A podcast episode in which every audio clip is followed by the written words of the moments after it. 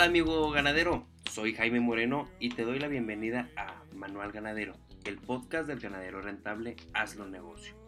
En el episodio de hoy hablaremos de un tema muy interesante que es sobre las razas de ganado. En sí existen dos subespecies de razas que debemos entender antes de saber cuántas razas hay, debido a que hay muchísimas, de todos colores y sabores. Pero sí debemos ser conscientes de que llamamos, por ejemplo, continentales a la subespecie de Bos primigenius taurus, Bos taurus, proveniente de Europa y el norte de Asia. Y en el caso de la subespecie Cebu, a la especie que le decimos Bos primigenius indicus, Bos indicus, que es proveniente de Asia, especialmente de la India.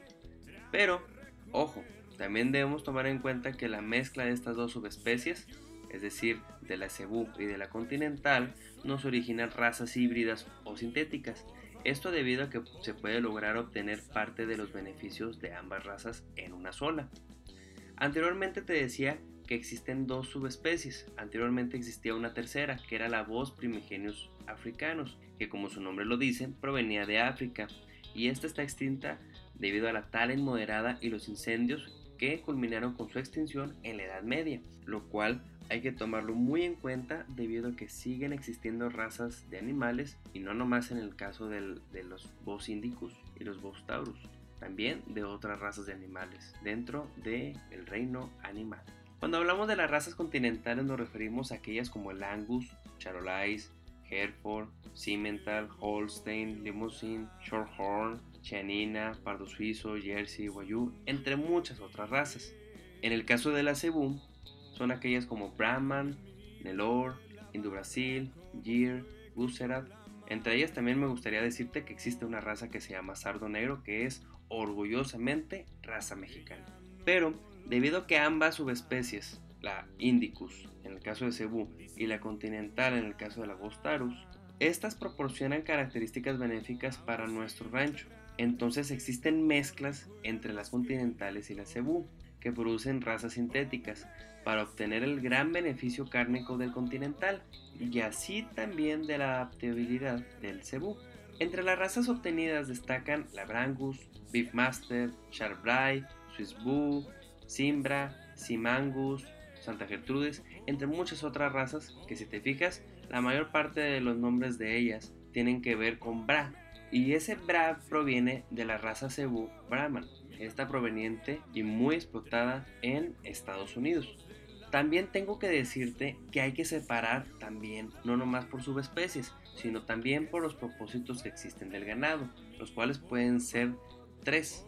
Uno, el de leche, otro, el de la carne, y también cuando se denomina de doble propósito, es decir, tanto de leche como de carne. Dentro de las razas lecheras se destacan la Jersey, la Pasiega, la Tudancia, pero la que se lleva la joya de la corona es la raza Holstein.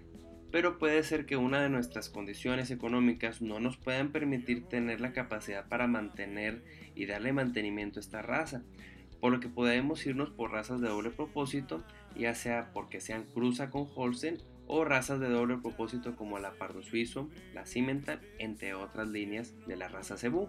Como en otros episodios te he comentado, para que un ganadero esté a prueba de balas, la mejor raza de ganado es el ganado croyo, o sea, el ganado nacido y creado en su rancho, pero debe ser flexible, amigo ganadero. Y a la vez tienes que ser firme en la decisión de que debes mejorar constantemente la genética de tu ganado. Así lograrás tener crías más pronto. Esto para la venta, lo cual es dinero en tus bolsillos. Mira, tengo amistades que se aferran al ango, la cual por se comercializa muy bien hablando de ser una de las razas de mejor calidad de carne, además de existir una alta precocidad, es decir, que a una corta edad pueden preñarse las vacas, en ocasiones incluso en menos de 15 meses de edad. Pero es muy común que no pueda adaptarse a las condiciones climáticas de tu rancho al ser un rancho en un terreno semidesértico. ¿Qué es lo que ocurre? Bueno, que después el ganadero tiende a irse a razas con cruza del Angus, como es el caso del Brangus, la cual es una cruz entre el Angus y el Brahman. También te puedo comentar que una raza muy común que se utiliza en mi región es la raza Charolais. La raza Charolais es una raza excelentemente carne, es decir, que tiene resultados y un crecimiento de conversión muy reconocido. el cual si lo tienes adaptado a tu rancho en ocasiones es más adaptable que la raza Angus, a pesar de que sea también una raza 100% continental.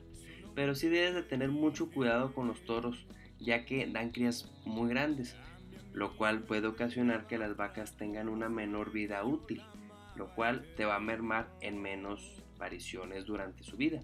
Por lo tanto, tienes que escoger muy bien a tus toros cuando manejas la raza Charolais. Y no está de más tener un piquete SU. ¿Para qué? Para que tengas una mayor adaptabilidad.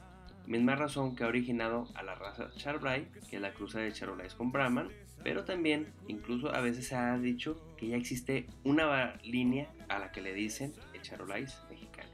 Mira, en mi opinión pienso que en otros capítulos podemos abordar en un análisis específico de una sola raza en sí, pero sí quiero dejarte claro que en este capítulo hay que seleccionar la raza ideal para tu rancho, pero también debes de hacerte algunas preguntas antes. Entre ellas, ¿qué quieres producir? Es decir, carne, leche o ambas. La otra pregunta sería, el tamaño y la ubicación de tu rancho, ¿para qué te da?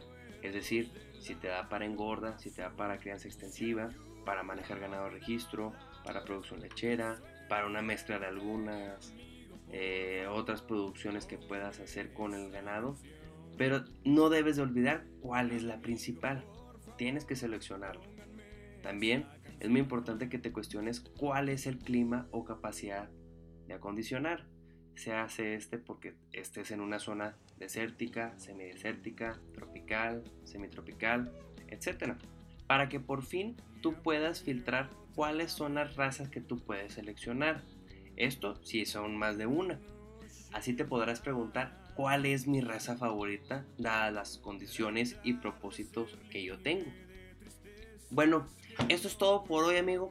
Recuerda que este es Manual Ganadero, el podcast para las personas que quieren hacer más rentable este hermoso negocio que es la ganadería, nuestra pasión. Te quedas con la canción En la barra de Coyote Country Club. Saludos a mi amigo Carlos Rodríguez y a sus compañeros.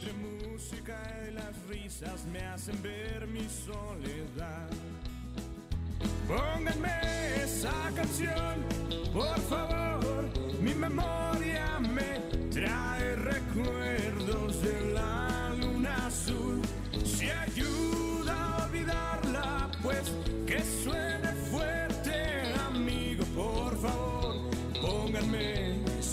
canción.